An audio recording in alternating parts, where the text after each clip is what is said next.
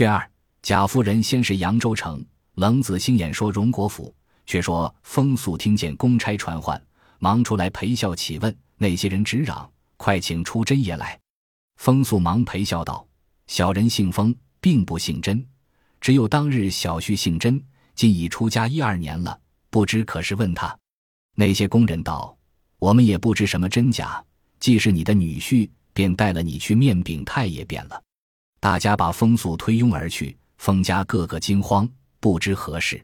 至二更时分，风素方回来，众人忙问端的。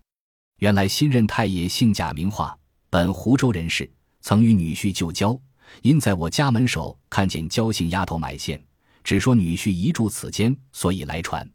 我将缘故回明，那太爷感伤叹息了一回，又问外孙女儿，我说看灯丢了。太爷说。不妨带我差人去，务必找寻回来。说了一回话，临走又送我二两银子。甄家娘子听了，不觉感伤，一夜无话。次日早有雨村遣人送了两封银子、四匹锦缎，答谢甄家娘子；又一封密书与风素，托他向甄家娘子要那焦姓做二房。风素喜得眉开眼笑，巴不得去奉承太爷，便在女儿前一力撺掇。当夜用一乘小轿，便把焦姓送进衙内去了。雨村欢喜，自不必言，又封百金赠与风素，又送甄家娘子许多礼物，令其且自过活，以待访寻女儿下落。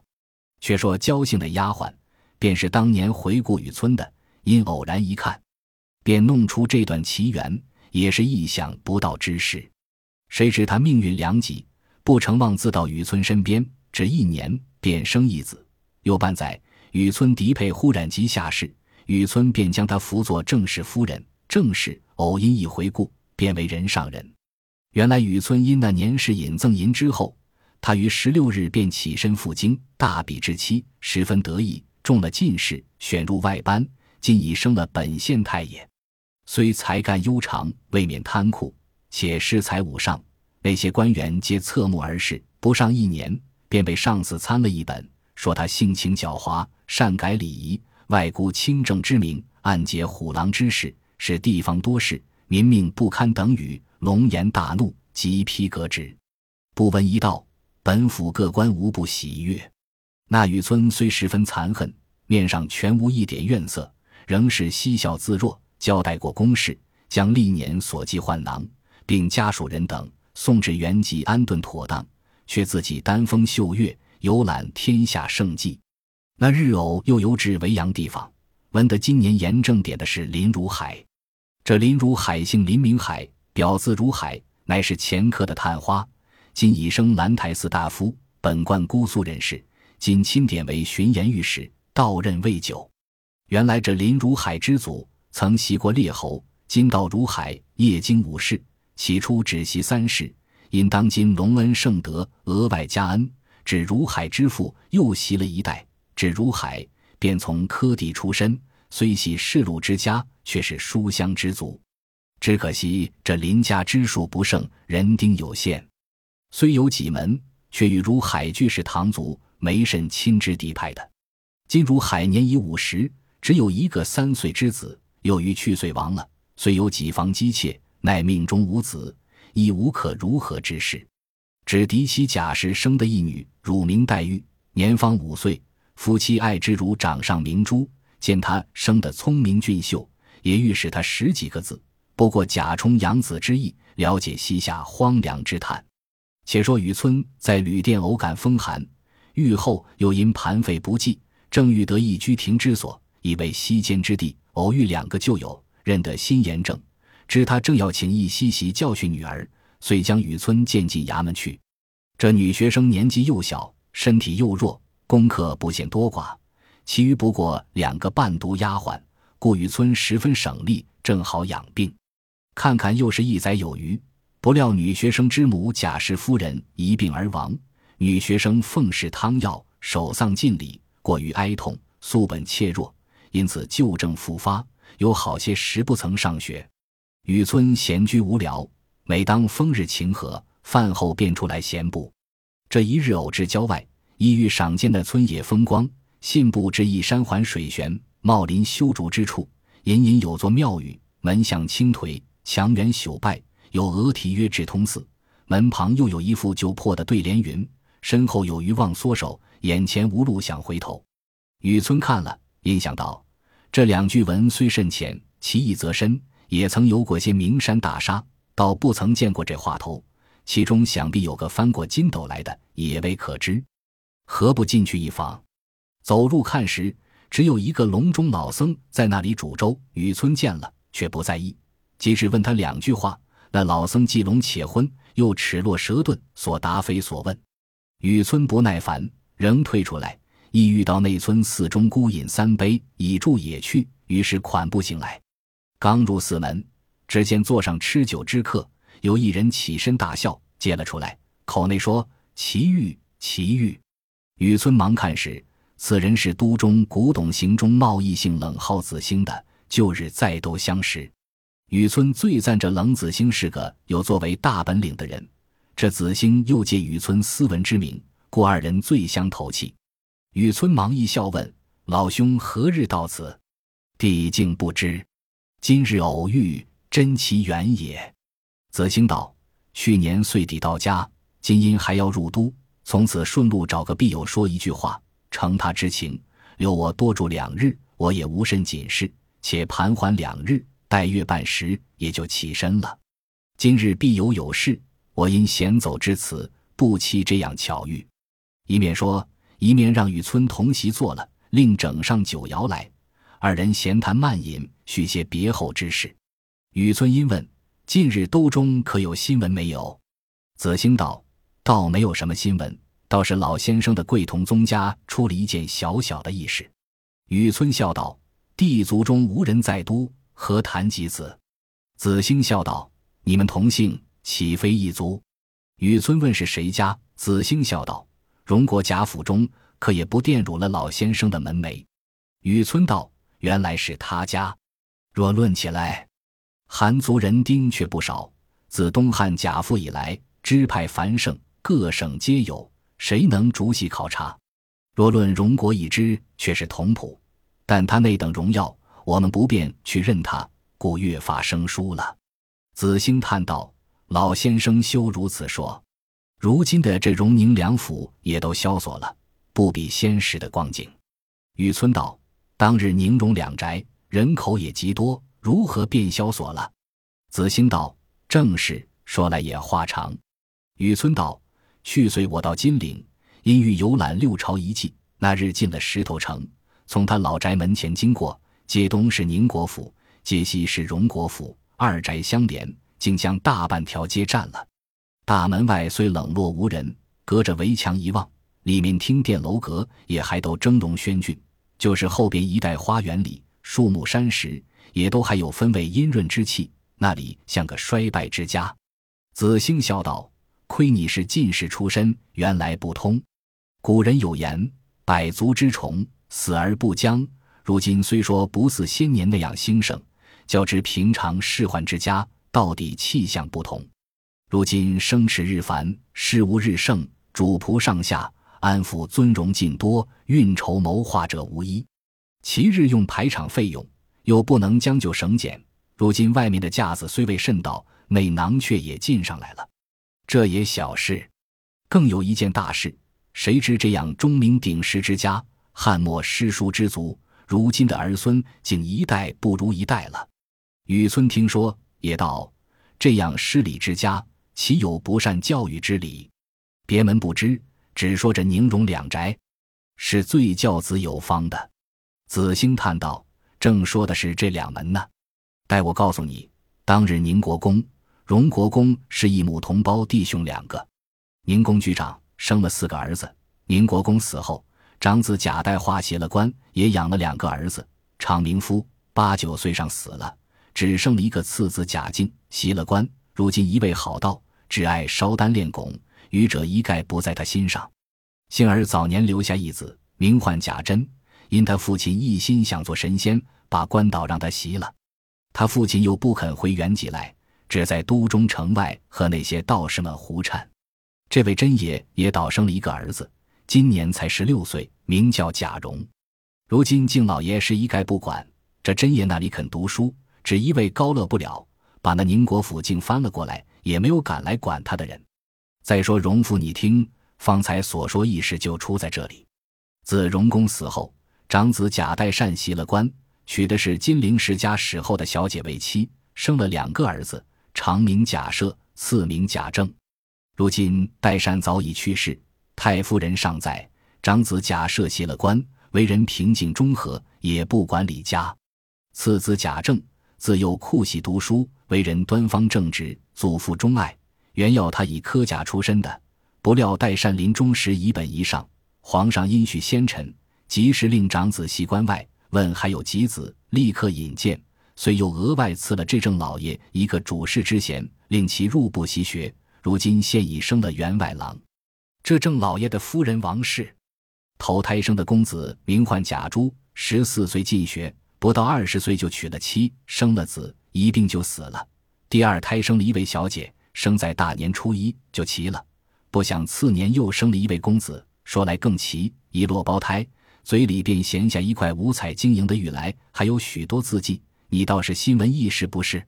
雨村笑道：“果然奇异，只怕这人的来历不小。”子兴冷笑道：“万人皆如此说，因而乃祖母爱如珍宝。那周岁时，郑老爷便要是他将来的志向，便将那世上所有之物。”摆了无数与他抓取，谁知他一概不取，伸手只把些脂粉钗环抓来玩弄。那郑老爷便不喜欢，说将来是酒色之徒耳，因此便不甚爱惜。独那太君还是命根子一般。说来又奇，如今长了七八岁，虽然淘气异常，但聪明乖觉，百个不及他一个。说起孩子话来也奇怪，他说：“女儿是水做的骨肉，男人是泥做的骨肉。我见了女儿便清爽。”见了男子便觉浊臭逼人，你倒好笑不好笑？将来色鬼无疑了。雨村黯然厉色，忙指道：“非也，可惜你们不知道这人来历。大约郑老前辈也错以淫魔色鬼看待了。若非多读书识事，加以致之格物之功，悟道参玄之力者，不能知也。”子兴见他说的这样重大，忙请教其故。雨村道：“天地生人。”除大仁大恶，愚者皆无大义。若大仁者，则应运而生；大恶者，则应劫而生。运生是智，劫生是危。尧、舜、禹、汤、文、武、周、赵、孔、孟、董、韩、周、成、朱、张，皆应运而生者。蚩尤、共工、桀、纣、始皇、王莽、曹操、桓温、安禄山、秦桧等。皆因劫而生者，大仁者修治天下，大恶者扰乱天下。清明灵秀，天地之正气，仁者之所秉也；残忍乖僻，天地之邪气，恶者之所秉也。今当作永运龙之日，太平无为之事。清明灵秀之气所秉者，上至朝廷，下至草野，比比皆是。所余之秀气，漫无所归，遂为甘露，为和风。恰然盖及四海，必残忍乖邪之气不能当益于光天化日之下，遂凝结冲塞于深沟大河之中。偶因风荡，或被云摧，略有摇动感发之意，一丝半缕兀而溢出者，知灵秀之气是过。正不容邪，邪复度正，两不相下，如风水雷电，地中际遇，既不能消，又不能让，必至搏击先发后使尽，故其气亦必妇人。发泄一尽始散，使男女偶丙此气而生者，上则不能为人人为君子，下亦不能为大凶大恶。置之千万人之中，其聪俊灵秀之气，则在千万人之上；其乖僻邪谬不近人情之态，又在千万人之下。若生于公侯富贵之家，则为情痴情种；若生于诗书清贫之族，则为义士高人；纵偶生于薄作寒门。亦断不至为走卒贱仆，甘遭庸夫屈至驾驭，必为其忧名昌。入前之许由、陶潜、阮籍、嵇康、刘伶、王谢二族，顾虎头、陈后主、唐明皇、宋徽宗、刘挺之、温飞卿、米南公、石曼卿、柳其卿、秦少游，今日倪云林、唐伯虎、祝枝山，再如李龟年、黄帆绰、敬心魔、卓文君、洪福、薛涛、崔英、朝云之流，此皆异地，则同之人也。子兴道：“依你说，成则公侯，败则贼了。”雨村道：“正是这意。你还不知，我自革职以来，这两年便由各省也曾遇见两个异样孩子，所以方才你一说这宝玉，我就猜着了，八九也是这一派人物。不用远说，指着金陵城内。”钦差金陵省体仁院总裁甄家，你可知道？子兴道：“谁人不知？这甄府就是贾府老亲，他们两家来往极亲热的。志在下也和他家往来非止一日了。”雨村笑道：“去岁我在金陵，也曾有人见我到甄府出馆，我进去看其光景，谁知他家那等荣贵，却是个富而好礼之家，倒是个难得之馆。但是这个学生虽是启蒙。”却比一个举业的还老沈，说起来还可笑。他说：“必得两个女儿伴着我读书，我方能认得字，心上也明白。